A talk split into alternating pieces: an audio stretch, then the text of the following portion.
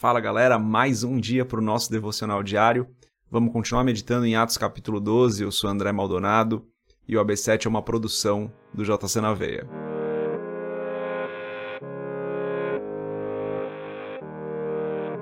Atos capítulo 12, a partir do versículo 12, diz o seguinte: Percebendo isso, ele se dirigiu à casa de Maria, mãe de João, também chamado Marcos, onde muita gente se havia reunido e estava orando.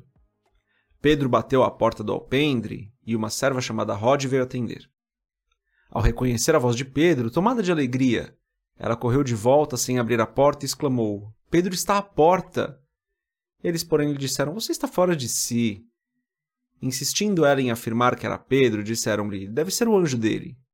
Mas Pedro continuou batendo e, quando abriram a porta e o viram, ficaram perplexos.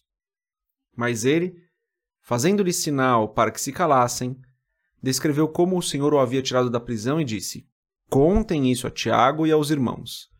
Então saiu e foi para outro lugar. Até aqui, só até o versículo 17. Fechar os nossos olhos, curvar nossa cabeça e fazer uma oração. Senhor, tu és bom, tu és santo, tu és justo e misericordioso. Tua misericórdia se renova a cada manhã, a tua graça é infinita, o teu amor é sem fim, o seu poder é sem limites. Perdoa os nossos pecados, Pai, que somos falhos, que erramos, que muitas vezes agimos de maneira que não te agrada. Peço em nome de Jesus, Pai, que o Senhor nos abençoe hoje, nos guarde, que o Senhor nos livre de todo mal. Cada pessoa que está acompanhando aqui esse episódio do podcast, que o Senhor livre de todo mal, que o Senhor abençoe e guarde, que o nosso dia seja para a tua glória. Ajuda-nos, Pai, eu peço a glorificar o teu nome com o nosso dia, a fazer a tua vontade, Senhor. Que nós possamos viver dentro da tua vontade hoje, Pai. Ajuda-nos com isso. Ajuda cada pessoa, Senhor, que necessita de um milagre, cada pessoa que necessita ser consolada nesse momento, cada pessoa que necessita de uma provisão, porque nós cremos, Pai, que o Senhor não deixa faltar o pão. Então eu peço, derrama provisão sobre aqueles que precisam, Pai. Em nome de Jesus eu te agradeço por todo o bem que o Senhor tem feito, por tudo que o Senhor fez, está fazendo e vai fazer ainda, porque eu sei que o Senhor ainda vai fazer muitas coisas por nós, pelo teu povo. Então, em nome de Jesus, eu já te agradeço, sabendo que assim o Senhor fará, porque nós confiamos em Ti, a nossa esperança está em Ti, tudo que nós precisamos vem do Senhor, e em Ti nós temos, Pai, a alegria verdadeira. Então, em nome de Jesus eu peço, em nome de Jesus eu te agradeço. Amém. Galera, se você não é inscrito no canal, se inscreve, segue a gente aí nas nossas redes, onde o AB7 é publicado, e compartilha o AB7 com outras pessoas. Vamos lá. Então aqui Pedro tinha saído da prisão de maneira milagrosa e Pedro vai então até essa casa e o primeiro fato interessante já está aqui, né? Tinha muita gente reunida orando. A igreja precisa orar, né? A igreja precisa se reunir para orar. Precisa orar ali no íntimo, né? Cada um ter o seu devocional, cada um ter a sua oração com o Senhor, mas a igreja também precisa se reunir para em comunidade orar e adorar ao Senhor. Importante que nós façamos isso, né? Então aqui no começo do texto já tem aí essa direção, esse princípio para a gente, no qual a igreja primitiva andava, é importante que a gente ande nele também. Não defendo que a gente faça tudo que a igreja primitiva fazia, mas esse caso específico da igreja se reunir para orar, da igreja estar junto ali bastante tempo, eu sou bem a favor. Né? Então reúna-se com a sua igreja local, reúna-se com seus irmãos mais próximos e ore. É, acho que isso é importante. Um outro ponto aqui é que Pedro bate na porta, daí Rod vai atender, acaba não abrindo a porta, né? Fica espantada.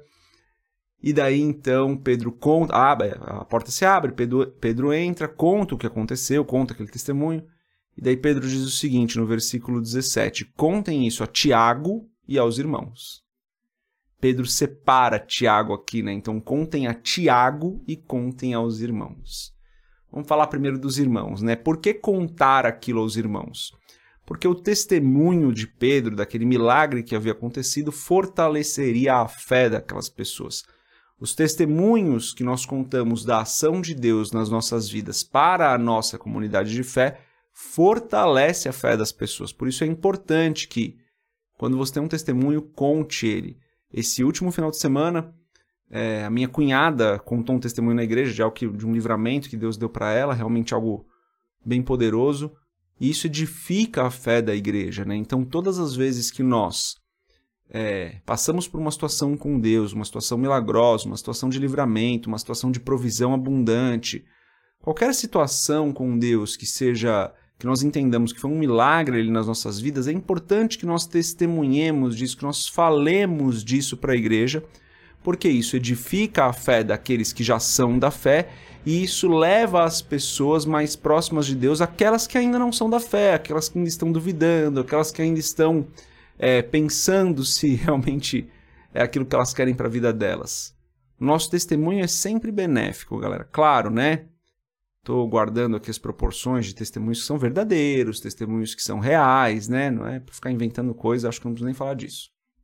Outro ponto que Pedro fala aqui é, então, é, contem isso Tiago, né? Só para usar a frase exata que ele usou aqui. Contem isso Tiago. Por que, que Pedro separou o Tiago aqui? Porque Tiago, naquele momento, era o líder daquela igreja de Jerusalém. Temporariamente ali, Tiago estava cuidando da igreja de Jerusalém, então Pedro fala assim: ó, contem isso para Tiago. Uma forma, inclusive, de honrar a liderança da igreja, né? Olha, galera, eu creio bastante que as lideranças das nossas igrejas locais precisam ser honradas.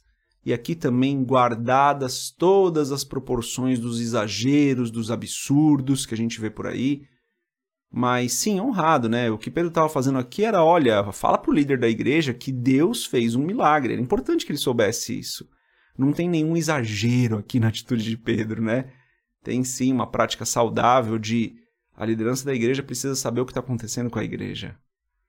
Então, de novo, creio que a honra que Pedro demonstra que a liderança da igreja, igreja a qual ele vai se tornar líder, né, durante um tempo, ele já tinha liderado durante um tempo, depois volta a liderar um pouco, então, Pedro, que teve essa posição naquela igreja, se submetendo ali, honrando Tiago, que era naquele momento então o líder da igreja.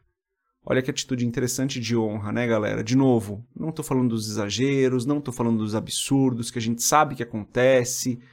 Estou falando de uma atitude realmente, de um coração bom para um coração bom, de honra, falar, ó, avisa a liderança da igreja aí que Deus fez mais um milagre, coloca mais um aí para conta e que isso edifique a fé dos nossos irmãos. Então, contem para os nossos irmãos para que a fé deles seja edificada, para que as pessoas glorifiquem a Deus, para que isso que aconteceu comigo mostre que Deus é Senhor, que Deus está acima de Herodes, que Deus está acima de todo nome.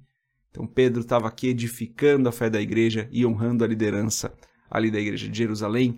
Creio que existe uma mensagem importante aqui para a gente, algumas mensagens importantes, falando sobre a importância da oração, falando sobre a importância da honra à liderança da igreja, falando sobre a importância do nosso testemunho para edificar a fé dos nossos irmãos. Então, aí, pouquíssimos versículos, mas que a gente consegue extrair mensagens tão importantes para as nossas vidas. Essa é mensagem de hoje, galera. Deus abençoe a sua vida. A gente se vê amanhã, se Deus quiser. Paz.